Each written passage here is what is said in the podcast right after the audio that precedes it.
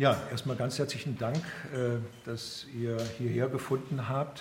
Und ich kann euch versprechen, dass ich sowas wie einen kleinen Crashkurs mit euch mache über Zukunft, Zukunftsforschung. Äh, wobei ich vorausschicken muss, dass eigentlich für das Pensum bräuchte man ungefähr vier Semester. Also es gibt an der FU Berlin einen Studiengang Zukunftsforschung und die kriegen dann vier Semester verabreicht. Und heute haben wir dreiviertel Stunde Zeit, aber ich glaube, da kann ich den Versuch machen, ein bisschen was zu vermitteln. Und ähm, du hast ja schon gesagt, ungefähr so eine Dreiviertelstunde, knappe Stunde, vermute ich, wird das dauern. Ich habe äh, knapp 40 Folien vorbereitet, wobei einige darunter sind, die jetzt nicht so dicht sind. Ähm, ich werde aber mal aufpassen, je nachdem, wie ich bei euch mitkriege, dass da jemand äh, rumdruckst und so, kann ich auch unterbrechen und dann können wir schon Fragen äh, beantworten ne, oder, oder Statements abgeben. Also ich habe fünf Abschnitte vorgestellt oder vorgenommen. Und äh, ja, vielleicht noch mal ganz kurz zu meinem Hintergrund. In meinem ersten Leben war ich Werkzeugmacher und habe dann über den zweiten Bildungsweg dann studiert Soziologie und ein paar andere Sachen. Ähm, und seit 1995, du hast es angedeutet, bin ich hier im, am Institut für Zukunftsstudie und Technologiebewertung in Berlin äh, als Zukunftsforscher tätig. War zwischenzeitlich dann auch in einigen anderen Ländern, um meinen Horizont auch noch ein bisschen zu erweitern. Und ähm, ja, genau, dann der nächste Punkt, so ist die Gliederung. Also wie gesagt, so fünf Punkte will ich besprechen, hier vor, vorstellen und zur Diskussion stellen. Einmal, das nenne ich früheres Zukunftsdenken, also was waren so die Anfänge von Befassung mit Zukunft. Dann das Zukunftsdenken heute, auch so ein paar zentrale Aspekte äh, vorstellen. Äh, dann kurz auf die Frage eingehen, Zukunftsforschung, ist das überhaupt eine Wissenschaft? Kann das überhaupt eine Wissenschaft sein? Wenn ja, von was und so? Äh, dann der vierte Punkt wäre dann, ich habe es mal genannt, Faktor Mensch in der Zukunftsforschung und Transformation, also sogar also vom Individuum bis zur Gesamtgesellschaft gedacht. Und dann am Ende Zukunftslernen oder auch produzieren. Also ich steige einfach mal ein und fühlt euch frei, wenn ihr merkt, das habe ich jetzt nicht gut erklärt oder nicht gut dargestellt, Handheben, Faustheben und dann gehe ich da nochmal drauf ein. Also wie gesagt, erster Einstieg, früheres Zukunftsdenken. Da habe ich ein paar Bilder mitgebracht, um das ein bisschen zu veranschaulichen. Also wer von euch die Bibel so ein bisschen kennt äh, oder zum Beispiel hier das tolle Buch von Thomas Mann, beziehungsweise es sind drei Bände, Josef und seine Brüder, fantastisches Buch. Und er äh, beschreibt gewissermaßen an einer Stelle eine mögliche, äh, einen möglichen Umgang mit Zukunft. Also damals hatte der äh, Pharao in Ägypten vor, ich glaube, 2000 Jahren oder 3000 Jahren ähm, verschiedene Träume. Das hat ihn wirklich geplagt und er wusste damit nichts anzufangen, die nicht zu deuten. Ne? Und da hat er von Josef gehört, der wohl ja, ziemlich toller Intellektueller wäre und gut nachdenken kann, gut erklären und hat den zu sich gerufen und hat gesagt, hör mal, ich habe hier Träume, die machen mich echt kirre. Äh, was bedeuten die denn? Und zwar träumte der Pharao damals von, von sieben fetten Kühen und sieben mageren Kühen. So, und Josef hat dann überlegt, was kann das sein? Das ist, liegt ja in der Zukunft und was könnte das bedeuten? Und hat dann interpretiert diesen Traum, diese Träume von, von dem Pharao und sagte, ja, also ich glaube, auf das Land Ägypten oder auf die ganze Region kommen sieben fette Jahre äh, hin. Ne? Also tolle Ernte, viel Gemüse, Weizen und so weiter wird wachsen. Also wir haben große Ernten. Aber dann kommen sieben magere Jahre. Das heißt, man müsste in den sieben fetten Jahren vorbeugen. Ne? Der Pharao hat das gemacht, hat große Lagerhallen aufgebaut für Getreide und andere Dinge. Und tatsächlich kam es so, wie vorausgesagt, erst sieben Vierteljahre und dann sieben Dürrejahre, wo viele Leute starben in der Umgebung, aber der Pharao hat das Richtige gemacht und so weiter. Also das ist so eine Art Story, die ich ganz interessant finde, aber es gab natürlich in der Zeit danach äh, noch andere Vorstellungen über Zeit generell oder auch über die Zukunft ähm, oder überhaupt über Gesellschaft, gesellschaftliche Entwicklung und so weiter. Und das Interessante ist dabei, dass es eigentlich immer einzelne Personen waren, ähm, die sich anmaßten oder denen vertraut wurde, denen zugesprochen wurde, etwas über die Zukunft sagen zu können. Ich habe hier ein paar Begriffe genannt, also es gab Sibyllen, es gab Auguren, es gab das Orakel und andere Propheten, die sich also hinstellten und aufgrund welcher Qualitäten Leute überzeugt haben, sie könnten die Zukunft mehr oder weniger voraussehen. Also das fing an bei, mit dem Werfen von Knochen oder mit, mit Ästen, daraus dann etwas zu lesen. Und solche Dinge gibt es ja teilweise heute sogar noch in manchen Kulturkreisen, was ja auch erstmal nicht unbedingt schlimm oder unbedingt negativ sein muss. Man beruhigt dadurch ja Menschen teilweise und nimmt ihnen die Unsicherheit vor der eigentlich total unsicheren Zukunft. Ähm, dann viele Jahrhunderte später, dann im Zuge der Industrialisierung und so weiter, äh, tauchten dann äh, wirkliche ja, Stories auf, also wirklich Geschichten und nicht nur kurze Ereignisse über Zukunft. Ähm, da könnte man auch noch ins Mittelalter zurückgehen, aber ich habe hier mal Jules Verne ähm, erwähnt. Äh, der gilt so ein bisschen als Vater von Science Fiction. Ähm, also Sachen wie 20.000 Meter unter dem Meer oder äh, die äh, von der Erde zum Mond und solche Dinge, die haben dann die Fantasie der Menschen angeregt und waren ja auch auf die Zukunft bezogen, also hatten durchaus eine Funktion. Wenn man dann noch einen Schritt weiter geht, allerdings dann wirklich auf einer anderen Ebene, nicht Fantasie, sondern äh, der Versuch, äh, gesellschaftliche Entwicklungen auch theoretisch äh, zu fassen, systematisch zu erfassen und zu analysieren. Da sticht, wie ich finde, natürlich Karl Marx heraus und der dann über gesellschaftliche Subjekte nachgedacht hat, also diejenigen, die Veränderungen herbeiführen, äh, dann Produktivkraftentwicklung als wichtigen Topos, Industrialisierung, aber auch als Problem äh, und so weiter. Dann die Phaseneinteilung und so vom Fazit her würde ich sagen, im Gegensatz zu anderen, die dann sich nur Welten ausgemalt haben, äh, was teilweise interessant war, äh, oder die in Briefen oder Appellen an die Regierung, an den König versucht haben, ja, irgendwie Einfluss zu nehmen oder Impulse zu geben, ähm, hat Karl Marx da völlig andere Vorstellungen gehabt über gesellschaftlichen Wandel als solchen und über Einflussnahme und so weiter. Also Klassenkampf, äh, Parteien etc. pp. Das war also schon relativ modern. Und dann so um 1900 herum, in der, einer der Hochzeiten der Industrialisierung, auch hier in Deutschland äh, oder Europa generell, äh, gab es halt ganz komische oder interessante Zukunftsvisionen wie diese äh, gestalten Also auf jeden Fall muss es in die Luft gehen, ne? also un unterschiedliche Luftfahrzeuge, dann die Doppeldeckerbusse und so weiter. Das waren dann so die Fantasien oder das als Fortschritt Gedachte. So, das war ein kleiner Rückblick und die, die Quintessenz jetzt von, von dem, was ich gezeigt habe, besteht darin, zum einen zu verstehen oder zu berücksichtigen, dass der Wunsch, Zukunft irgendwie ja, voraussehen zu können oder zumindest sich damit zu beschäftigen, das gehört eigentlich äh, zur Anthropologie des Menschen. Ja. Also alles Handeln eigentlich, wenn man in sich geht, ist zukunftsgerichtet. Ja. Also selbst wir, also ihr sitzt ja jetzt nicht hier sagen wir mal, um jetzt nur mir zuzuhören oder die Bilder zu gucken, sondern eventuell das mit nach Hause zu nehmen und gewissermaßen euch zu bereichern oder so. Und das ist auch was für morgen. Und ich denke, diese, diese Zukunftsbezogenheit der menschlichen Existenz, auch gerade im Kollektiv oder so, ist ein ganz wesentlicher Punkt. Und der, der, damit verbunden auch der Umgang mit Unsicherheit. Also das merkt man auch vielleicht äh, im Alltag häufig oder auch in der Politik die unsere Zukunft, was wird das noch bringen?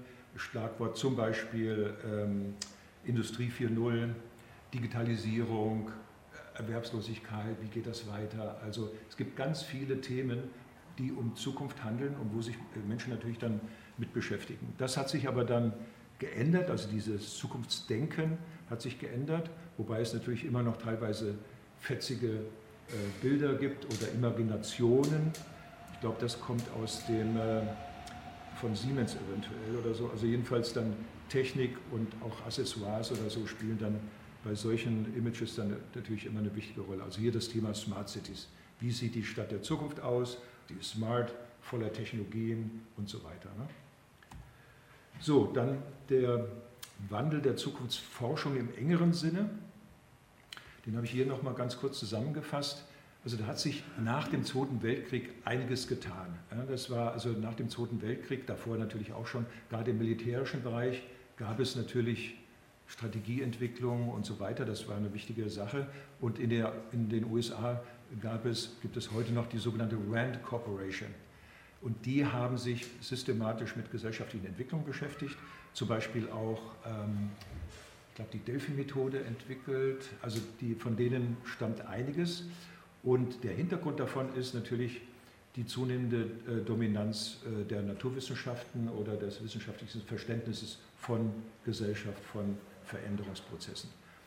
Das ging aber so weit in den 70er Jahren insbesondere, zumindest von einigen Leuten und, und ähm, Bereichen der Wissenschaft, dass man die Zukunft fast ausrechnen könnte. Ne? Also mit Modellierung, mit Modellen, ähm, also Anthony Wiener, Kybernetik äh, oder auch Hermann Kahn aus den USA, die haben teilweise wirklich die Vorstellung gehabt, man kann, wenn man bestimmte Grunddaten hat, die halt wirklich in ein Computersystem denken äh, oder reinbauen und dann kann man da wirklich die Zukunft mehr oder weniger ausrechnen. Das hat sich aber fast zeitgleich geändert. Es gab im Prinzip eine, Zwischen-, eine, eine Gegenströmung. Robert Jung, Ossip K. Flechtheim und andere sind da zu nennen, ähm, die viel qualitativer, partizipativer und so weiter agiert haben. Und heute würde ich sagen, das ist, ist so ein geflügeltes Wort mittlerweile in, in, manchen Kreisen der Zukunftsforschung weltweit, äh, dass, dass wir dann sagen, also die Zukunft ist offen, die ist nicht festgelegt, aber sie ist nicht leer.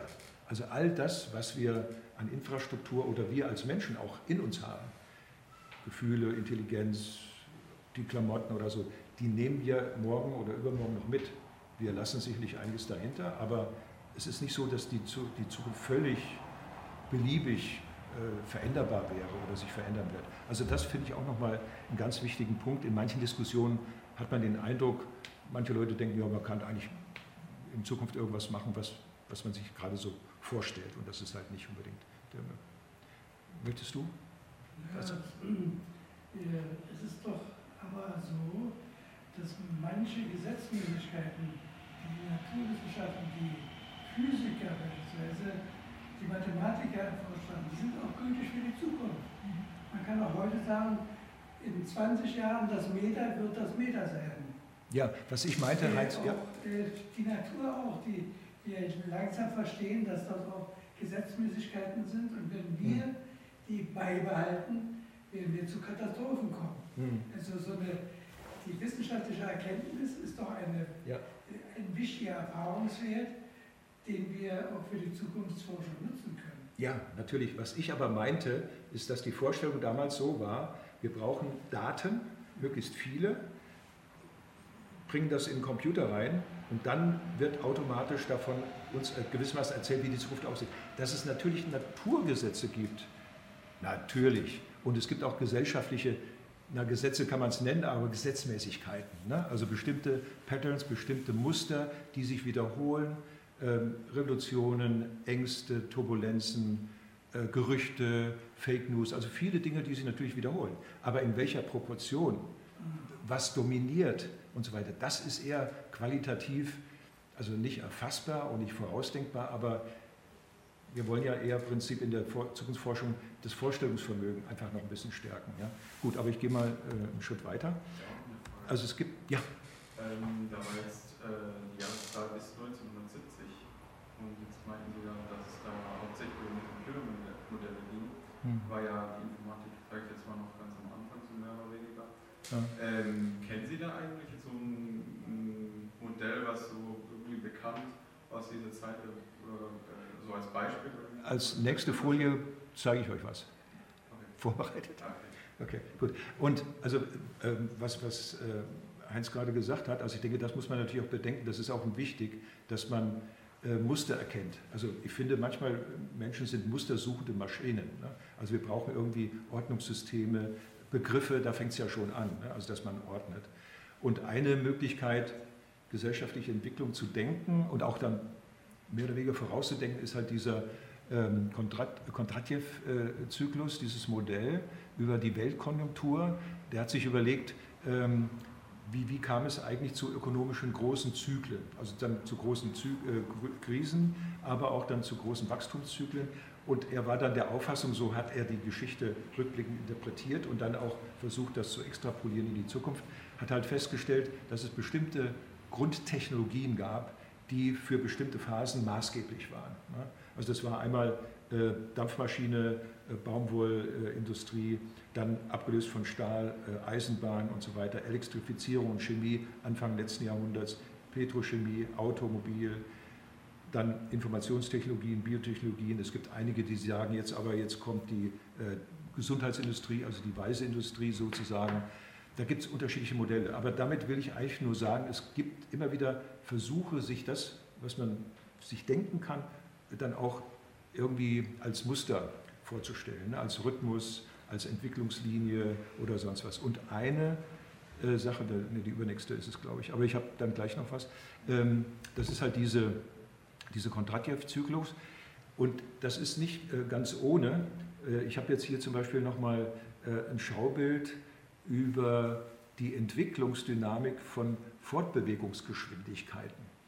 Das ist wirklich exponentiell. Wenn man halt sieht, unten links mit der Eisenbahn damals zwischen äh, Nürnberg und Fürth zum Beispiel, ne, das waren äh, also unter 100 Kilometer pro Stunde, dann auch das Fahrrad etc. pp. Und dann kamen aber Flugzeuge, Automobile, dann unterschiedliche Rennwägen, dann andere Düsenflugzeuge, Raketen und so weiter. Das heißt, das ist zum Beispiel schon mal ein Beispiel aus dem Technikbereich über die exponentielle Entwicklung. Und das gibt es in der, naja, nicht nur in der Zukunftsforschung, sondern in der Nachhaltigkeitsforschung und so weiter auch zu Mass. Äh, da spricht man von der Great Acceleration, von der großen Beschleunigung. Das heißt, es gibt enorm viele Parameter, enorm viele Bereiche, wo man genau diesen Hockeystock-Effekt hat, ne? also exponentielle Entwicklung. Weltbevölkerung, reales BIP, äh, Primärenergieverbrauch, ähm, dann die Konzentration verschiedener Elemente, schädlicher Elemente, CO2 zum Beispiel. Das könnte man noch weiter fortführen. Also es gibt ganz viele Entwicklungen. Und das ist natürlich für die heutige Zeit oder auch für unsere Kinder, unsere Kindeskinder eine wahnsinnige Herausforderung. Denn in den, den Jahrtausenden, Jahrhunderten davor, natürlich gab es da auch Entwicklung. Aber was heutzutage innerhalb von einer Generation abläuft, jetzt zum Beispiel nur im Technikbereich, ist immens. Also, was weiß ich, ich habe äh, Schwarz-Weiß-Fernseher mitgekriegt, dann den Farbfernseher und dann hier jetzt die ganze Digitalisierungskiste und das in einem Leben. Und das, wenn man das noch weiter beschleunigt, bin ich mal gespannt, wie das noch weitergeht, wie einzelne Menschen oder Menschengruppen, soziokulturelle Milieus, damit umzugehen lernen. Ja? Es wird zwar vieles nutzerfreundlicher gemacht, aber trotzdem diese, diese Bewegung, diese Veränderung, das ist schon sehr immens. Und in der Politik ist das natürlich auch nochmal hochproblematisch, wie stark zum Beispiel Parlamente, Parteien oder auch die Bevölkerung hinterherkommen hinter der technologischen Entwicklung oder auch der politischen Entwicklung. Das muss ja alles diskursiv eigentlich geklärt werden. Das sind also ganz immense Herausforderungen. Und jetzt genau komme ich zu dem Bild, was ich versprochen hatte.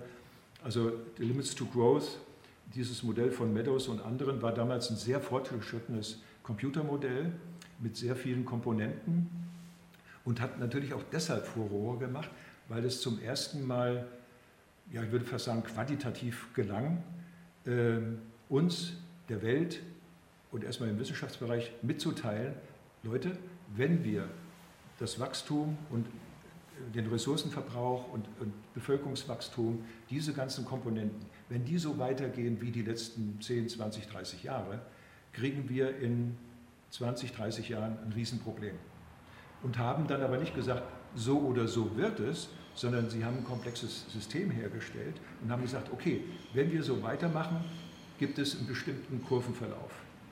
Wenn wir die eine oder andere Komponente noch verändern können und auch das tun, dann ist der Kurvenverlauf wiederum anders. Das heißt, dieser Link zwischen dem Handeln der Politik und dem Verlauf der Zukunft wurde hier gewissermaßen also ganz explizit gemacht. Das hat natürlich auch Kritik hervorgerufen, ja, wie kann man nur und das geht doch nicht und, und so weiter, sollen wir verzichten. Also damals gab es diese ganzen Diskussionen eigentlich auch schon, die es heute gibt. Ähm, war aber natürlich ein Einschnitt und hat sehr viele Dinge natürlich in Bewegung gesetzt, trotz der Kritik, die es daran gab. So, und wenn es jetzt um naja, moderne, sozialwissenschaftlich fundierte Zukunftsforschung geht, ähm, betreiben wir das natürlich jetzt nicht nur sagen wir, aus der hohlen Hand oder was wir in der Zeitung lesen, sondern wir beziehen uns schon sehr stark auf möglichst äh, aktuelle, fundierte Literatur oder auf Klassiker natürlich auch. Ne? Und das heißt also, wir gehen zurück auf Gesellschaftsanalysen, wie das gedacht wird, Gesellschaftsmodelle, Diagnosen, Gesellschaftsbegriffe auch, mit was arbeitet man und so weiter. Ne? Also wir versuchen schon sehr stark auf wissenschaftlich fundierten Gesellschaftsanalysen unsere ja, Szenarienentwicklung, unsere Zukunfts Denken äh, dann auch auszurichten. Ein Beispiel will ich nur ganz kurz äh, benennen. Äh, Peter Gross in seinem Buch von 1994, schon sehr alt, ähm, Multi-Optionsgesellschaft. Der hat damals viele Phänomene beschrieben, die damals wirklich relativ neu zu entdecken waren und die halt auch eine Herausforderung waren für die, oder sind noch für die Gesellschaft. Man könnte aber auch hier anführen von Ulrich Beck, Risikogesellschaft oder Erlebnisgesellschaft von Gerhard Schulze und viele andere. Also das heißt, wir sind dann eigentlich schon immer auf der Suche zu gucken, wo gibt es Erklärungsversuche heutiger gesellschaftlicher Entwicklungen, die wir gut für die Zukunftsforschung nutzen können. Und wir gucken natürlich auch international, wenn es geht. Also wir haben natürlich auch nicht ewig Zeit, sowas zu machen, aber der Anspruch ist schon da, dass man so einen Überblick hat über das, was wirklich relevant sein könnte. Hier ist das auch nochmal kurz dargestellt, also zum Beispiel auch die Jugendstudien von Shell oder von Hurlmann oder von anderen, äh, wo wir aber versuchen, neue Aspekte gesellschaftlicher Entwicklung dann auch wahrzunehmen und möglichst fundiert dann auch ja, zu erklären oder zu analysieren und, und zu nutzen. Ne? Äh, auf Fukuyama zu seinem Ende der Konfrontation, ewiges, endloses Wachstum, Raketenbereich. Ich weiß nicht, ob ich das jetzt richtig hier mit meines Vater einschätze, aber es war ja so in den 90er ein sehr großer Aufbruch angeblich die Blockkonfrontation ist erledigt. Union, äh, der Westen hat gesiegt und hm. wir katapultieren uns jetzt gleichsam in eine neue Dimension. Ja, ja, klar. Ja, aber guck mal, das, das zeigt eigentlich, wie umstritten auch gerade die Zukunft ist. Und da kann ich jetzt gerade noch was einflechten. Ähm, ich hoffe, es nervt mich, wenn ich immer wieder mal so ein bisschen springe, aber ähm, in, in, in verschiedenen Konferenzen der letzten Zeit habe ich einen Topos gehört, äh, den fand ich super spannend, auch die, die Erläuterung dazu. Und zwar, uns müsste es in der Zukunftsforschung darum gehen, die Zukunft oder die Zukünfte zu dekolonisieren. Interessant. Und zwar dekolonisieren in der Hinsicht, dass das Denken oder was heißt das, das Vorstellen künftiger Entwicklung oder Möglichkeiten nicht, sagen wir mal, irgendwas Neutrales ist oder nicht eine Blackbox oder ein weißer Fleck. Nein, im Sinne von die Zukunft ist voll, in dem Sinne jetzt auch, sie ist vollgestellt mit Werbebildern, mit Images von entsprechend mehr oder weniger einflussreichen Leuten. Und für Bürgerinnen und Bürger oder für uns in der Wissenschaft muss es auch darum gehen, das auch erstmal so wahrzunehmen, ernst zu nehmen und daraus methodisch oder theoretisch Schlussfolgerungen zu ziehen. Ne? Äh, das, das, werde ich nachher noch auch noch ein bisschen erläutern mit, mit ein paar Beispielen. Ähm, hier jetzt nochmal sozialer Wandel insgesamt, wie kann man den denken? Und da, glaube ich, ist das übliche Verlaufsmuster, äh, dass es einen unintendierten sozialen Wandel gibt. Unintendiert im Sinne von systemisch. Also es ist kein Gott oder kein König da, der sagt, okay, da und dahin geht es, sondern es geht um Widerstreit von Interessen, von Akteuren und so weiter. Also die Entwicklung, die dann daraus kommt, ist meistens nicht intendiert gewesen, zumindest nicht von allen. Ne? Und hier jetzt ein Beispiel von Geschlechterbeziehungen, wie sich das in den letzten Jahrzehnten verändert hat. Also auch das war ein sehr komplexer, vielgestaltiger Prozess, bei dem sehr unterschiedliche Verhältnisse auf individueller, organisatorischer und gesellschaftlicher Ebene zusammen oder auch gegeneinander wirkten, wo individuelle Kalküle und Verhaltensweisen, politische und wirtschaftliche Aktivitäten schließlich zu Trends geführt haben, die zu einem großen Teil von den meisten Handeln ursprünglich oft gar nicht intendiert waren. Ne?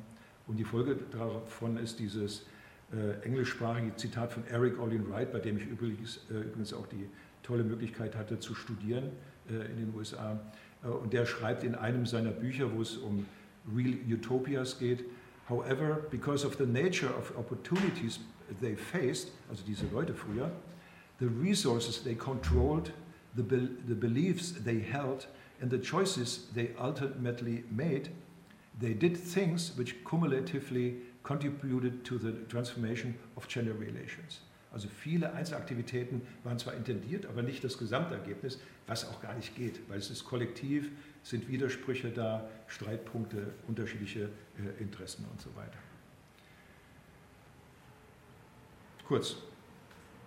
Ja, äh, bei solchen Dingen, das ist ja alles europäisch, hat einen europäischen Grund und eine europäische Geschichte, dieses Zukunftsdenken du jetzt hier vorgetragen hast. Äh, Gibt es denn ähnliche Überlegungen, äh, äh, Fortschritte in China, in Afrika, in Lateinamerika? Europa ist ja auch nur ein kleiner Punkt in der Welt. Mhm. Die Erkenntnisse der letzten Jahrzehnte, dass wir nur eine Welt haben, nur unter einem Himmel leben, muss ja irgendwie, dass diese Forschungen mal verglichen werden und mhm. zu einer einheitlichen ja. Also es gibt da eine ganz tolle äh, Doktorarbeit über Soziologie äh, und wie das in unterschiedlichen Ländern gemacht wird. Und da ist natürlich das Ergebnis gewesen, dass äh, Soziologie weltweit ganz stark von westlichen Akteuren, Theorien und so weiter dominiert wird. Aber gleichzeitig zeigt diese Dame auch auf, dass es auch natürlich in China, in afrikanischen Ländern, Lateinamerika und so weiter, du kennst es ja auch, natürlich Ansätze gibt. Die sind aber hier nicht bekannt. Und ich habe jetzt aber auch keine Zeit, darauf einzugehen. Also es gibt interessante Dinge aus China, sowohl wissenschaftlicher Art als auch von der äh, Science Fiction her. Äh, also ich denke an die äh, Drei Sonnen-Trilogie und so weiter. Ne? Also das gibt es schon. Das muss man eigentlich dann auch in, in Rechnung stellen. Und je nach Thematik muss man auch das machen. Also ich war zum Beispiel beteiligt ähm, an einer Studie für die Europäische Kommission. Da ging es um die Zukunft der MENA-Region also Nordafrika, Mittlerer Osten, also riesig, weiß ich, über 30 Länder. Alle Themen sollten wir irgendwie bearbeiten, Klimawandel, Ökonomie, whatever. Und das war natürlich eine Riesenaufgabe. Und da haben wir natürlich auch geguckt, also erstmal haben wir zusammengearbeitet mit Leuten aus der Region, was sonst, aber gut, manche machen das nicht. Und haben dann natürlich auch geguckt, was gibt es da an theoretischen Ansätzen. Aber da gibt es relativ wenig. Ich habe mal zwei Jahre in Kairo gearbeitet und das war nicht so doll entwickelt. Aber es liegt auch an dem Land. Ich denke, es gibt andere Länder. Ich war kürzlich in, äh, in Kuba und da gibt es das Institut für internationale Forschung, das CIPI. Und dann hörte ich, die machen da Szenarien, Studien und Delphi und so weiter. Ich habe gedacht, ich höre nicht richtig. Also es gibt da schon viele andere Ansätze. Aber das alles aufzunehmen, ein bisschen viel. Es gibt die World Future Studies Federation, wo ich Mitglied bin, oder das Institut. Also das ist eine riesen komplexe Sache, die es da eigentlich gibt. Wichtig, denke ich mal, wenn man über die Zukunft nachdenkt, ist nochmal zu, zu differenzieren. Also was ist Spekulation? Wie wird die begründet oder nicht begründet? Hier wird gesagt, naja, meistens fangen dann solche Sätze an, man kennt das von Trump, ich glaube oder ich nehme an oder was auch immer. Dann Prognosen, muss man auch vorsichtig sein und dann halt Trends, also wo man Entwicklungslinien schon heute absehen kann oder so. Also da muss man dann auch jeweils genauer hingucken, was jemand wie sagt und was damit gemeint sein könnte, wie das dann auch begründet ist. Und da gibt es halt den Unterschied zwischen ja, Trendforschern, die einfach mal was in der Zeitung gelesen haben, neue tolle Worte kreieren, aber die Substanz, also wie das begründet wird, wie das belegt wird, wie das differenziert wird und so weiter, das ist dann meistens sehr flach. Also Matthias Hawks da als einer, der, der aber dann manchmal wichtige Impulse gibt, das will ich nicht in Abrede stellen. Ähm, Rolf Greibig, Professor Rolf Greibig, früher FU-Präsident, und der Gründer unseres Institutes, äh, langjähriger Direktor, der hat mal diesen Satz formuliert und den finde ich wirklich so richtig, ja, der macht das sehr griffig. Also er sagt natürlich auch erstmal, man kann die Zukunft nicht vorhersagen, das ist unmöglich, das, das geht nicht. Ne? Aber man kann wissenschaftliches Zukunftswissen erarbeiten und nutzen, um Zukünfte besser zu erfassen. Und zwar mögliche zukünftige, äh, mögliche Zukünfte, wahrscheinliche Zukünfte oder wünschenswerte Zukünfte und in einem partizipativen demokratischen Prozess darauf hinarbeiten, dass Katastrophen vermieden werden und das Beste realisiert wird. Wobei das natürlich auch umkämpft ist. Also für wen ist was das Beste und so weiter. Aber die Begriffe, die er hier schon einführt, also es gibt mögliche Zukünfte, es gibt wahrscheinliche Zukünfte und, und wünschbare oder wünschenswerte Zukünfte, das ist schon sehr wichtig. Und dann dieser Partizipationsansatz auch ganz wesentlich, für uns auf jeden Fall im Institut. Dass man wirklich mit Stakeholdern, mit Leuten aus unterschiedlichen Disziplinen, möglichst auch aus unterschiedlichen Ländern, dann diese Arbeit macht. So, das war jetzt Zukunftsdenken heute. Ähm, jetzt der dritte Teil, Zukunftsforschung als Wissenschaft, Fragezeichen. Also ich will so ein bisschen der Frage nachgehen ähm, oder das aufzeigen, kann denn Zukunftsforschung überhaupt eine Wissenschaft sein? Also was soll das? Ähm, da möchte ich aber auch wieder einen Rückgriff machen. Der US-Amerikaner der US-amerikanische Anthropologe Jared Diamond hat in seinem Buch Collapse, das es auch auf Deutsch gibt, seit 15 Jahren mindestens, ähm, mal untersucht, aus welchen Gründen frühere Hochzivilisationen äh, zugrunde gegangen sind. die Osterinseln oder im Pazifik noch andere Völker und, und uns andere Hochzivilisationen, wie gesagt, und hat daraus gefunden, dass es acht Faktoren gegeben hat, die diesen Kollaps jeweils beschleunigt haben oder herbeigeführt haben. Und die hatten alle mit ja, ökologischen Problemen zu tun. Also mit Entwaldung und Umweltzerstörung, mit Bodenerosion, mit Wassermanagementproblemen. Ich glaube, das war im Zweistromland äh, ein großes Problem. Äh, dann Überfischung oder Effekte eingeschleppter Arten, Bevölkerungswachstum, also zu viel zerstört dann an Wald zum Beispiel, oder dann auch gestiegene Pro-Kopf-Effekte, also zu hoher Konsum von bestimmten Gütern. Ne? Und wenn man das jetzt nochmal durchdenkt auf heutige Zeiten, finde ich da viele, viele Parallelen wieder.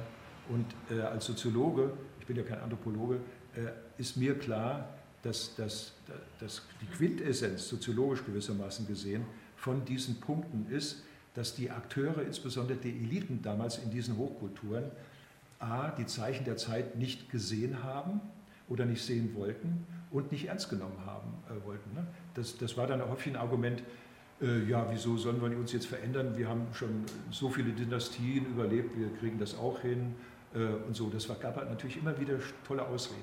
Aber dann wurden Punkte überschritten, wo die Zerstörung dann einfach kam und nicht mehr rückholbar war. So, und von wegen Wissenschaftlichkeit auch nochmal ein Blick zurück in die Archäologie oder auch Anthropologie und so weiter könnte man da auch nennen.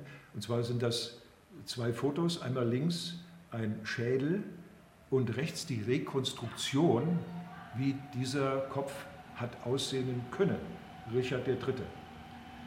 Also man kann ja sagen, Archäologie wird als Wissenschaft anerkannt. Geschichte auch mehr oder weniger, äh, Anthropologie auch mehr oder weniger.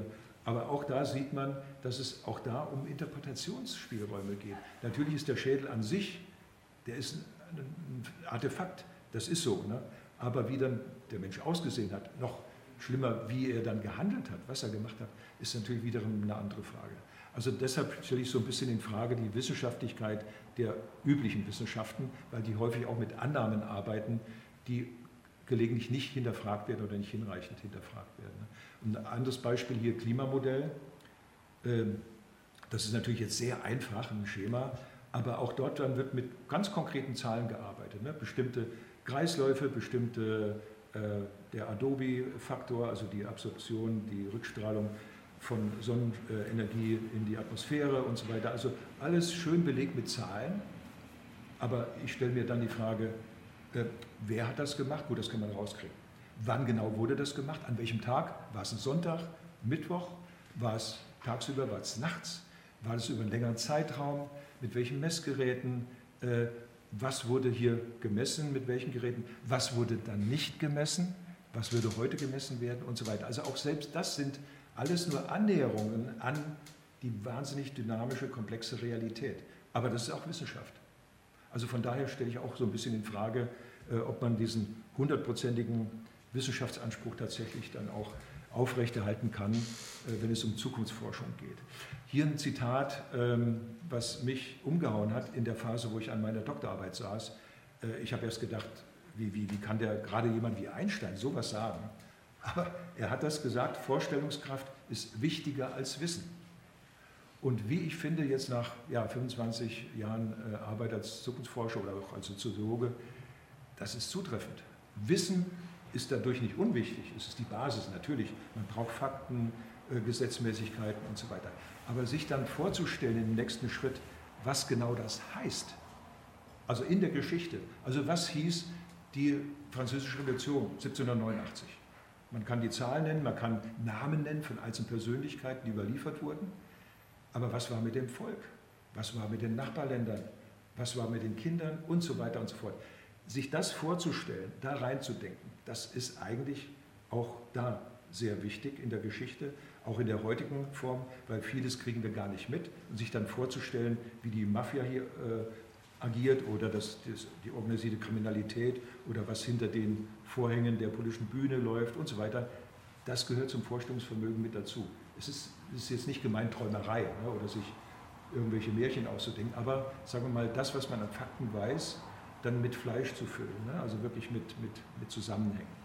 von daher ist diese Aussage von Albert Einstein, Vorstellungskraft ist wichtiger als Wissen, wie ich finde, sehr wichtig. Und natürlich gerade für uns in der, in der Zukunftsforschung. Und in der Zukunftsforschung gibt es natürlich sehr viele unterschiedliche Ansätze und Konzepte, wie man sich der Zukunft nähert oder den Zukünften, Plural. Äh, und was ich jetzt hier zeigen will oder kurz benennen will, sind die sogenannten Megatrends. Das ist, wie ich finde, sowas wie Balken oder Pfade oder Lichtkegel in die Zukunft. Also das heißt, das sind Entwicklungsdynamiken, die man heute schon wahrnehmen kann, mehr oder weniger quantifizieren kann sogar. Also ich denke zum Beispiel an demografischen Wandel ne, oder solche Dinge. Das kann man teilweise sogar quantifizieren und relativ klar prognostizieren, mit einer Fehlerquote natürlich. Aber es gibt natürlich auch viele andere Dinge, die nicht so ganz klar sind. Also hier ein ganz wichtiger Punkt natürlich Klimawandel und die Folgen ganz zentral, oder die Geschwindigkeit von Veränderung, was ich vorhin schon ge gesagt habe, die the Great Acceleration, die große Beschleunigung, als wichtigen Megatrend, der überall zu spüren ist. Globalisierung in fast allen Lebensbereichen, äh, demografischer Wandel, was ich schon nannte, nannte und so weiter. Also es gibt viele Elemente, die wir als Megatrends äh, definieren oder umschreiben und dann in verschiedenen äh, Projekten und so, die wir bearbeiten, dann auch nutzen dass wir sagen, wenn wir ein Zukunftsbild malen, gucken wir erstmal, was gibt es denn für Trends, was ist heute schon einigermaßen absehbar. Aber wie wird sich das in Zukunft entwickeln? Das muss man gewissermaßen ausdenken, aufgrund von Erfahrungen von Analogieschlüssen zum Beispiel. Ähm, und kommen dann zu verschiedenen Szenarien und Zukunftsbildern und so weiter. Also Megatrends wäre eine wichtige Variante, so eine Art Mittel, um sich den Zukünften zu nähern. Das ist jetzt hier nochmal eine Abbildung äh, der sogenannte Zukunftskonus oder Zukunftstrichter, der deutlich macht, dass man von einem Heute ausgeht und dass es in der Zukunft oder auch heute schon Chancen und Risiken gibt. Und je weiter wir in die Zukunft blicken, umso größer wird dieser Trichter, also der Möglichkeitsraum. Ja? Und die, der größte Trichter entsteht gerade im Prinzip dadurch, dass man sich vorstellt, was könnten überhaupt mögliche Zukünfte sein, also aus naturwissenschaftlichen Gesetzen heraus. Also was weiß ich, man könnte ja sagen, okay, es ist eigentlich immer oder es ist eigentlich möglich, prinzipiell auf den Mond zu fliegen, kann man sagen. Aber ist das dann für eine bestimmte Zeit auch möglich gewesen? Ist es nicht. Also das heißt, dann gibt es unterschiedliche Abstufungen von Zukünften, also von möglichen, von wahrscheinlichen, von plausiblen ähm, äh, und dann halt von den preferable futures, wie das hier heißt, also das heißt von den wünschenswerten Zukünften. Und da könnte man zum Beispiel Nachhaltigkeit nennen, ja? Äh, dass man also das als Ziel äh, äh, formuliert. Okay, dann gibt es jede Menge ähm, Methoden, die will ich hier gar nicht aufzählen, aber die haben mit Kreativität häufig zu tun, mit Interaktion, Partizipation, mit Evidenz basiert auf jeden Fall auch und äh, mit entsprechender Erfahrung und Expertise. Ähm, und hier vielleicht noch um einige zu nennen, äh, was weiß ich, Roadmapping, Delphi-Studien, Realtime Delphi ähm, und so weiter. Also wir haben da etliche Methoden, die meisten davon kommen natürlich aus den Sozialwissenschaften, weil es hat mit gesellschaftlichen Veränderungen zu tun. Ne? So, dann gehe ich einfach schon mal weiter und komme jetzt zum vierten Teil meines Vortrages, der Faktor Mensch in der Zukunftsforschung und Transformation. Das, was ich vorhin schon angedeutet habe, das heißt der Sprung äh, vom Individuum äh, zur gesamtgesellschaftlichen Entwicklung. Und da fange ich an mit der sogenannten afrikanischen Affenfalle. Äh, und ich stelle die Frage, ist das nicht vielleicht auch eine Menschenfalle? Ich weiß nicht, wer von euch davon schon mal gehört habt. Ich habe zum ersten Mal von Benjamin Barber davon gehört, in einem Vortrag, den er hier in Berlin gehalten hat. Und zwar geht es darum, ähm, dass in einigen afrikanischen Regionen die Bevölkerung dort Affen gerne in Besitz nimmt, entweder als Haustiere oder für einen Schnitzel und sowas, weil sie das halt auch essen. So, sie müssen nur irgendwie an diese Affen rankommen. Die sind ja unheimlich flink äh, und so weiter. Es ist ganz schwer. Und eine Möglichkeit, die äh, da entwickelt wurde, ist die sogenannte Affenfalle. Alte Termitenhügel oder ähnliche Dinge werden dann äh, nochmal ausgehöhlt. Es wird ein kleines Loch äh, reingebohrt, sodass eine, so ein Affenarm gerade so reinpasst. Und dort rein wird dann eine Kokosnuss, eine Mango oder irgendwas Leckeres gelegt. So, und es dauert nicht lange, wenn da ein Affe vorbeikommt, riecht das, greift rein, packt zu, will den Arm rausziehen, aber das ist natürlich der Arm, die Hand und die Mango oder die Kokosnuss ist zu groß, kriegt jetzt nicht raus. Jetzt könnte man sagen, Affen sind ja eigentlich so mit die intelligentesten Tiere. Bevor der jetzt gefangen genommen wird von den Dorfbewohnern, äh, lässt er das los und sagt, Mensch, Pech gehabt, heute keine Mango zum Nachtisch. Nein, hält fest, die Dorfbewohner kommen und haben dann ihren Affen gefangen. So, meine Frage, was ich schon angedeutet habe, gibt es das nicht auch für Menschen? Gibt es also da nicht Mechanismen und äh, ich sage mal, Routinen, wo es auch Menschen schwerfällt, loszulassen? Und es tatsächlich gibt es. Ähm, also es gibt Kanadier, äh, kanadisches Forscherteam, die ähnliche Dinge, wenn auch natürlich nicht mit Mangos oder so, aber mit Menschen durchgeführt haben. Und tatsächlich die Mehrheit derer, die daran beteiligt waren, haben bestimmte Dinge nicht losgelassen. Also hatten Schaden davon. Ne? Also das zeigt jetzt nochmal, dass wir, wenn es um zukünftige Entwicklung geht und überhaupt natürlich um gesellschaftliche Entwicklung, dass wir dann mit solchen psychologischen Verhaltensweisen, mit Patterns, mit Verhaltensmustern dann auch rechnen müssen. Und das ist natürlich etwas Gutes, wenn wir das berücksichtigen, denn in der Zukunft nehmen wir uns ja selber mit in die Zukunft auch unsere Schwächen, wenn man so will. Ne? Und insgesamt, glaube ich, ist ganz wichtig, ähm, dass uns äh, die Emotionen äh, wichtig sind oder wichtig genommen werden von uns. Denn zum Beispiel Angst und Hoffnung sind solche Grundtriebe oder Grundantriebe von Menschen und von, von Gruppen, ähm, dass wir das auf jeden Fall auch immer berücksichtigen müssen. Also negative und positive Anreize, wenn man so will, spielen da wirklich eine Rolle und sind häufig Antrieb für Aktivitäten oder für, äh, für Nichtstun. Ne? Äh, das ist jetzt nochmal hier untermauert äh, aus einer ähm, Doppeldissertation aus dem Jahr 2008 mit dem Titel Ökologische Sozialcharaktere. Dieses ähm, Promotionspärchen hat ähm, mit ganz, ganz vielen Leuten hier in Deutschland gesprochen. Und zwar wollten sie herauskriegen, wie Menschen mit Herausforderungen und mit Problemen umgehen. Also wie deren Reaktionsmuster aussieht. Im Englischen Coping Style. Also wie geht man mit Problemen um. Und haben dann vier Typen gebildet, die ich kurz mal äh, skizzieren will oder vorlesen will. Also einmal die Weltveränderer. Das ist der erste Typus. Deren Motto ist, es gibt eine Lösung für das Problem und ich werde mich dafür einsetzen, diese Lösung zu verwirklichen. Also relativ klar. Zweiter Typus, sogenannte überforderte Helfer. Da heißt das Motto, ich hoffe, es gibt eine Lösung, aber sie muss von anderen ausgehen. Ich kann dazu wenig oder nichts beitragen. Die, der dritte Typus, Egoist aus Überzeugung. Da heißt es, es gibt sowieso keine Lösung und deswegen brauche ich auf nichts und niemanden Rücksicht zu nehmen. Das ist also der Egoist aus Überzeugung. Und der vierte Typus von Verhaltenstyp wäre dann äh, der oder die Resignierte. Und da heißt es dann, es wird keine Lösung geben und diese Tatsache belastet mich so sehr, dass ich am liebsten gar nicht daran denke. Also wenn man ehrlich ist, und mir geht es auch so, manchmal stehe ich vielleicht morgens auf mit dem Typus 1 und denke, Weltveränderer, das kein Problem. So, dann passieren aber bestimmte Dinge, wo ich denke, boah, das schaffe ich gar nicht, überforderte Helfer.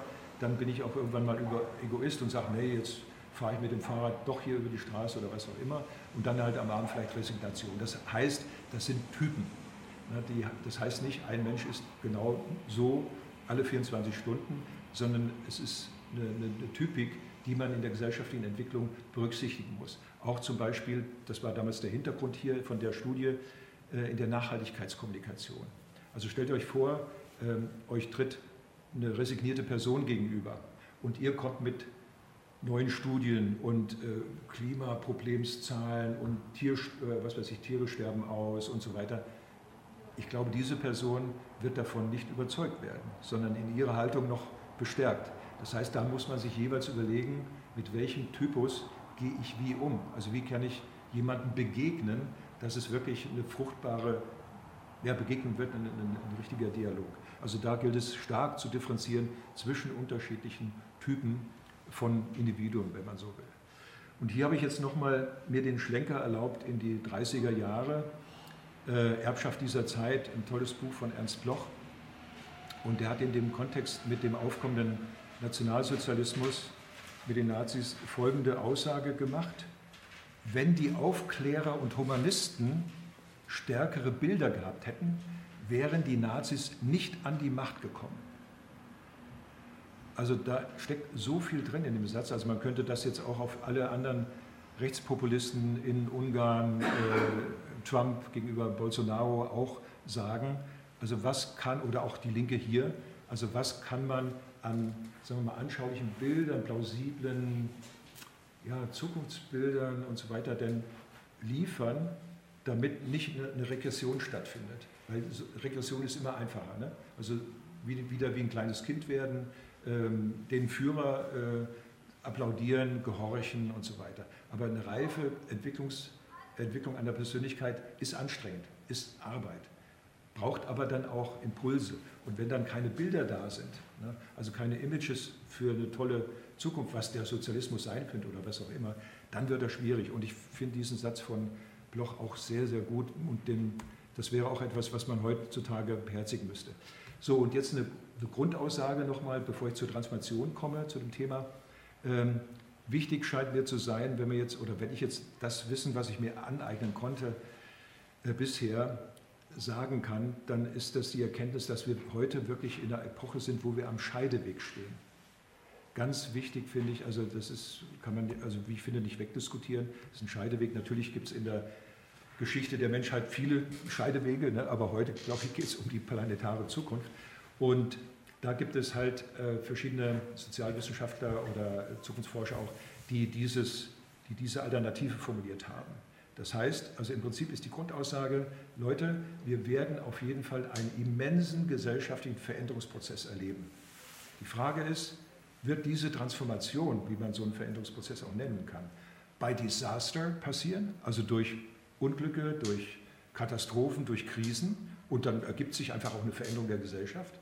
Oder gelingt es uns, diese Transformation bei Design herzuführen? Das heißt also überlegt, deliberativ, demokratisch gestaltet. Das ist die große Herausforderung, vor der wir stehen. Und ich denke, da kann Zukunftsforschung ein bisschen was beitragen. Und jetzt habe ich nochmal ähm, eine Differenzierung äh, hier vorzustellen, ganz kurz, die auch wiederum von Eric Olin Wright stammt.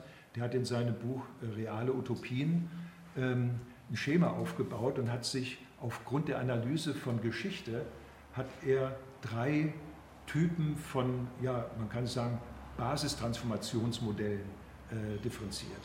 Also einmal eine der Unterbrechung, des, der, des Umbruches. Das wäre eine revolutionäre sozialistische, kommunistische Variante, die in der Geschichte so oder so immer wieder auftaucht. Die zweite Variante, äh, die nennt er Interstitial Metamorphosis. Das ist eine anarchistische Variante. Was damit gemeint ist, es gibt keine richtig deutsche Übersetzung, das ist im Prinzip, das sind Nischenaktivitäten, das sind Projekte, Initiativen, die meistens im lokalen Bereich existieren, also in den Nischen der Gesellschaft gewissermaßen, wo dann den Akteuren egal ist, die brauchen den Staat nicht, die wollen unabhängig sein und so weiter. Das ist also eher so eine anarchistische äh, Strategie. Und dann die, die letzte, das wäre eine sozialdemokratische Variante von Transformationsdenken, wenn man so will, ist eine symbiotische Metamorphose. Das heißt, Koalitionen zu schmieden äh, mit anderen äh, gesellschaftlichen Gruppen, auch mit der Bourgeoisie zu kollaborieren und so weiter. Und die Denke dahinter, also erstmal finde ich die Unterscheidung zwar sehr grob, aber weitgehend zutreffend.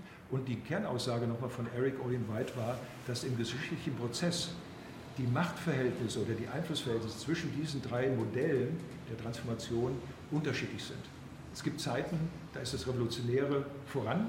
Das kann Jahre dauern oder auch vielleicht nur manchmal Wochen. Ich, äh, ich denke an die äh, äh, 99 Prozent äh, Initiative da von Wall Street äh, damals oder viele andere Rebellionen könnte man darunter fassen. Ne?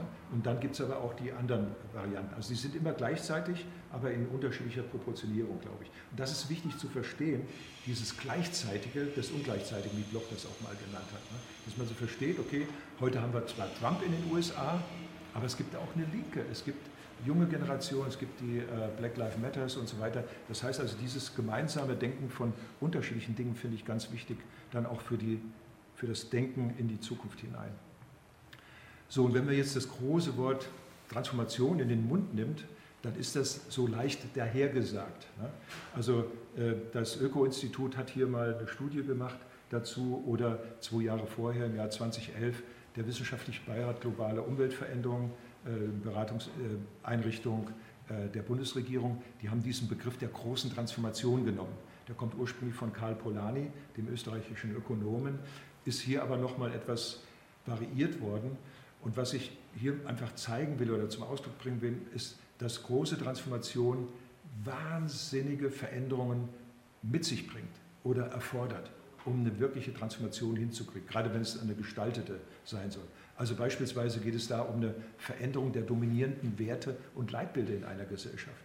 Da geht es nicht mehr nur um Konsum oder Profit, da geht es um andere Werte und, und Leitbilder. Oder Veränderung der individuellen Verhaltensweisen und Lebensstile. Von wegen 150 äh, Quadratmeter Wohnung für zwei Personen, von wegen SUV, von wegen Fernurlaub zwei, dreimal im Jahr und so weiter. Also das sind Veränderungen, die sind eigentlich enorm und die werden halt auch im Nachhaltigkeitsdiskurs oft so besprochen. Oder äh, Veränderungen nicht nachhaltiger materieller Infrastruktur, also Verkehrsinfrastrukturen, Flugzeugwesen und so weiter. Also viele Dinge, die verändert werden müssen. Und von daher ist das, wenn man von einer großen Transformation spricht oder überhaupt von einer ja, richtig systemisch, systemischen Veränderung der Gesellschaft, da geht es wirklich um alle Bereiche letzten Endes. Das ist zwar toll, weil man braucht da nicht nur, sagen wir mal, äh, Maschinenbauer oder nicht nur Chemiker für die Veränderung, sondern alle, die, die Bauern, Hausfrauen, Ingenieurinnen und so weiter, alle müssen sich oder sollten sich daran beteiligen und können auch was daran beteiligen. Die Frage, ob sie das tun, das ist dann wirklich die große äh, Herausforderung. Okay, dabei will ich es jetzt erstmal bewenden, das mit der Transformation, da könnte man jetzt noch lange reden. Jetzt komme ich aber dann zum letzten Punkt und bin einigermaßen noch in der Zeit, weil wir ja schon ein bisschen diskutiert hatten. Äh, der fünfte Punkt lautet Zukunft lernen in Anführungszeichen und produzieren in Anführungszeichen. Ähm, der erste Punkt, auf den ich hinweisen will, tatsächlich kann man Zukunftsdenken lernen, wenn man so will. Jetzt nicht, dass man systematisch ein Handbuch braucht und von, vom ersten Kapitel bis zum letzten Kapitel alles durchliest, sondern eher sich damit befassen, also sich mal auf den Hosenboden zu setzen, alleine oder mit anderen und sich Gedanken machen über die Zukunft. Wie stellst du dir das vor? Ich stelle mir das so vor, aber warum, das geht doch nicht oder so wäre es doch besser. Also allein einfach mal Zeit damit zu verbringen. Und eine Methodik, das systematischer zu machen, ist das, was äh, Robert Jung in den 70er Jahren mit dem Norbert Müllert äh, erfunden oder konzipiert hat, die sogenannte Zukunftswerkstatt. Das wird seit der Zeit also an fast allen Orten, die ich so kenne, benutzt. Also in Unternehmen, in Konzernen, von CEOs, von Wissenschaftlern, äh, in Ministerien, von NGOs, Bürgerinitiativen oder in Schulen, whatever. Also das ist wirklich eine Methode, die man fast überall anwenden kann und häufig auch anwendet. Ähm, ich will es mal ganz kurz skizzieren, wie das abläuft. Ähm, ich will gerade mal gucken, ob da noch was kommt. Ja, genau. Ähm, und zwar ist, läuft das in drei Phasen ab. Und wie ich finde, ist das genial, diese drei Phasen, weil wenn man sich so üblicherweise mal anguckt, wenn Leute ohne große Ziele jetzt erstmal zusammenkommen und sich irgendwo treffen, häufig fängt das so an, dass man sagt, äh, also hier in Deutschland zumindest, man meckert. Ne? Da ist, das hat nicht geklappt und die BVG oder was weiß ich, irgendwelche Probleme gibt es immer. Und dann kommt man vielleicht oftmals dazu zu sagen, ja, aber was könnte ich mir denn vorstellen, was fände ich denn gut? Und wenn man das dann gemacht hat, kommt man zu der Frage, ja, also wenn ich das und das jetzt wirklich gut fände oder gerne hätte, was muss ich denn dazu machen? Also so eine Logik ist auch in der Zukunftswerkstatt äh, konzipiert worden. Deshalb heißt die erste Phase Beschwerte- und Kritikphase.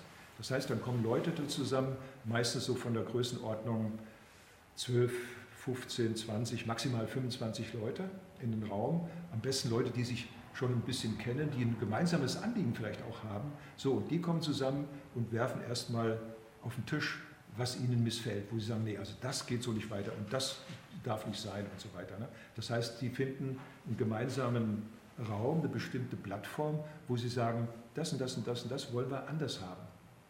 Dann kommt die zweite Phase, Fantasie- und Utopiephase.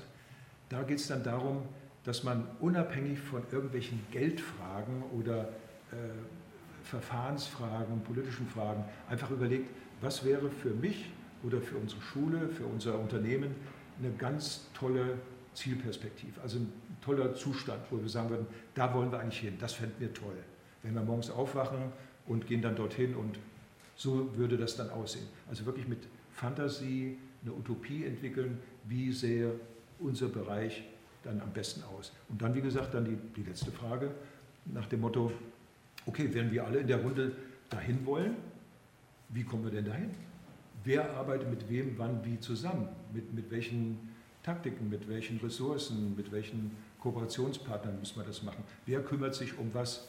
Und dann, was wir da manchmal noch machen, ist, dass wir androhen oder ankündigen, dass wir so, sagen wir mal, in drei oder vier Monaten das Protokoll checken und die einzelnen Leute, die sich committed haben, fragen, hm, hast du dann mit dem Bürgermeister mal gesprochen, was hat denn der gesagt? Oder so. Ne? Also dass man so einen Prozess dann dadurch auch anstoßen kann, wenn man möchte. Ne? Also ich finde, das ist äh, wirklich sehr spannend. Und dann gibt es noch einen neue, neueren Ansatz von der UNESCO in Paris. Ähm, das will ich aber jetzt nicht erläutern, das würde ein bisschen zu weit führen, aber ich wollte es auf jeden Fall mal benennen. Das nennt, das nennt sich Future Literacy. Also was ich gerade erwähnt habe, dass man sich Vorstellungen macht über die Zukunft und so weiter, das ist, kann man aus dem Bauch heraus machen. Das muss nicht wissenschaftlich fundiert sein. Aber wenn man das ein bisschen wissenschaftlich oder so fundieren will, äh, dann muss man so ein bisschen Future Literacy drauf haben. Das heißt eine selbstkritische Reflexion, wo kommen denn meine Vorstellungen her? Wo habe ich das schon mal gehört, gesehen? Wer dominiert diesen Diskurs? Da und da geht es hin ähm, wie kam ich dazu? Also, dass man nochmal seine eigene Vorstellung, seine eigenen Wünsche vielleicht auch in Frage stellt. Ne? Also, dass man das nicht einfach für naturgegeben hinnimmt, sondern einfach auch nochmal ein Stück zurückgeht und sagt, Mensch, äh, wo habe ich das jetzt aufgeschnappt? Warum äh, denke ich das so? Müsste das nicht anders besser sein und so weiter? Also das ist auch nochmal ein neuerer Ansatz in der Zukunftsforschung, die sich auch immer weiterentwickelt natürlich, ähm, der auch ganz interessant ist. So, jetzt komme ich langsam, wenn ich das richtig überblicke, zum Ende. Hier eines meiner absoluten Lieblingszitate von dem Herrn Goethe. Der hat mal in einem seiner vielen Texte geschrieben, wer Menschen behandelt, wie sie sind, macht sie schlechter. Wer Menschen behandelt, wie sie sein könnten, macht sie besser. Also ich finde das genial, weil die Denke heißt, alle Menschen sind erstmal so geworden, wie sie sind aber sie haben Potenziale. Und wenn ich der jeweiligen Person so begegne, wie sie jetzt gerade reagiert, so ein, so ein Ping-Pong-Spiel bei Argumentation, ne? ja, nein, ja, nein, dann bleibt man auf der Ebene. Aber wenn man dann nochmal versucht zu hinterfragen, wo kommt der jetzt gerade her, kann ich nicht mit einer anderen Reaktion da auch was anderes aus ihm rauslocken beispielsweise, ne? dann ist das wirklich ein ganz toller Denkansatz. Natürlich jetzt, also weil ich auch in der Schule gerade arbeite, ähm, auch da besonders wichtig, aber eigentlich mit allen Menschen, also auch mit Entscheidungsträgern. Ne? Wenn man, was weiß ich, was wir mal hatten, eine Zukunftswerkstatt mit der Berliner äh, äh, Senatsverwaltung. Ich habe vorher gedacht, um Himmels Willen, wie will ich die denn in die Utopiephase kriegen? Ihr werdet es nicht glauben, bis auf eine Person, das war mir schon klar, wer das war, saßen alle um die Tische rum und haben gemalt und sich unterhalten und waren, lebten förmlich auf. Und warum? Weil sie nie gefragt werden, wie hätten sie es denn gerne? Ne? Also das heißt, mit unterschiedlichen Formaten, wie jetzt zum Beispiel Zukunftswerkstätten, kommt man weiter und dazu gehört so ein bisschen diese Haltung, die Goethe hier zum Ausdruck bringt. Ne? Also auf Augenhöhe ja, aber die Augenhöhe kann noch ein bisschen nach oben gehen, ne? wo man sagen kann, Mensch, in dem Menschen steckt eigentlich noch mehr drin, als was er oder sie jetzt gerade äh, handelt und agiert. So, das, jetzt kommt die letzte ähm, äh, Folie. Einfach um euch nochmal so einen ganz kurzen Überblick zu, zu geben, wo überall Zukunftsforschung gemacht wird. Mehr oder weniger wissenschaftlich fundiert natürlich. Ne? Also natürlich hier, was ich als erstes aufgeführt habe, in Universitäten, in der akademischen Forschung und so weiter. Wobei ich da jetzt nicht nur äh, Zukunftsforschung im engeren Sinne meine, sondern zum Beispiel bei der Stadtentwicklung die beschäftigen sich natürlich auch mit Zukunft. Oder die Demografen auch mit Zukunft. Wenn auch vielleicht nicht so systematisch oder so breit aufgestellt wie wir in der Zukunftsforschung im engeren Sinne, aber es gibt kaum eine Wissenschaft, die nicht auch äh, sich mit Zukunft beschäftigt, mehr oder weniger. Dann außeruniversitäre Forschung, also dazu gehört auch, denke ich mal, unser Institut, das IZT, aber auch Max-Planck-Institute gibt es, Fraunhofer-Institute und viele andere. Und dann natürlich einzelne Einrichtungen, die eher dann kleineren Umfangs sind, zum Beispiel eine Robert-Jung-Bibliothek in äh, Salzburg, die, die ziemlich gute Arbeit machen. Dann auch sehr wichtig in einigen Abteilungen großer Organisationen, die sich seit 10, teilweise 15 oder 20 Jahren mit Zukunft beschäftigen. Kollege von mir hat vor ein paar Jahren äh, für den, äh, für den äh, Deutschen Sportbund eine Zukunftswerkstatt durchgeführt, weil die gemerkt haben, es kommen immer mehr junge Leute, viele altern aber auch, welche neuen Sportarten gibt es, wie kann man Leute begeistern. Das heißt dann auch, der Blick in die Zukunft ist dann für solche Organisationen auch sehr wichtig. Und dann natürlich die Daimler AG, die VW hatten eine richtige, richtige Abteilung dafür und so weiter. Und dann gibt es halt dann Thinktanks, die relativ unabhängig sind, verschiedener Art, und politische oder politiknahe äh, Forschungseinrichtungen, die sich auch mehr oder weniger dezidiert mit Zukunftsentwicklung beschäftigen. Also zum Beispiel gibt es im Deutschen Bundestag das Büro für, für Technikfolgenabschätzung, die sich auch mit komplexen Zukunftsthemen beschäftigen. Dann gibt es im Bundestag gelegentlich oder auch in Landesparlamenten Enquete-Kommissionen äh, und so weiter. Also auch viele, viele Dinge, die auch in Ministerien dann laufen, etc. pp. Und es gibt dann Einzelpersonen, die mehr oder weniger bekannt sind, die sich damit beschäftigen, auch weltweit dann tolle Leute. Ähm, und es gibt mittlerweile auch Netzwerke, äh, damit wir gewissermaßen auch als Zukunftsforscherinnen und Zukunftsforscher voneinander lernen. Also neue Methoden oder Erfahrungen äh, und so weiter äh, einfach lernen. Ne? Und da gibt es also zum Beispiel das sogenannte Millenniums Project seit vielen Jahren, was in Washington Sitz hat, oder das, wo wir Mitglied sind, ähm, äh, World Future Studies Federation, oder es gibt hier in Deutschland, Schweiz und Österreich das Netzwerk Zukunftsforschung, wo wir halt auch permanenten Austausch machen, um weiterzukommen. So, okay, das wäre jetzt im Prinzip das, was ich euch erstmal zeigen wollte oder zum Besten geben wollte. Und ich glaube, jetzt haben wir noch ein bisschen Zeit für Fragen und Diskussionen, Statements. Ein bisschen was haben wir ja schon gemacht. Aber erstmal vielen Dank, dass keiner von euch weggeknickt ist, eingeschlafen ist. Ich habe noch keine Schlafgeräusche gehört, von daher. Also vielen Dank nochmal für die, für die Aufmerksamkeit.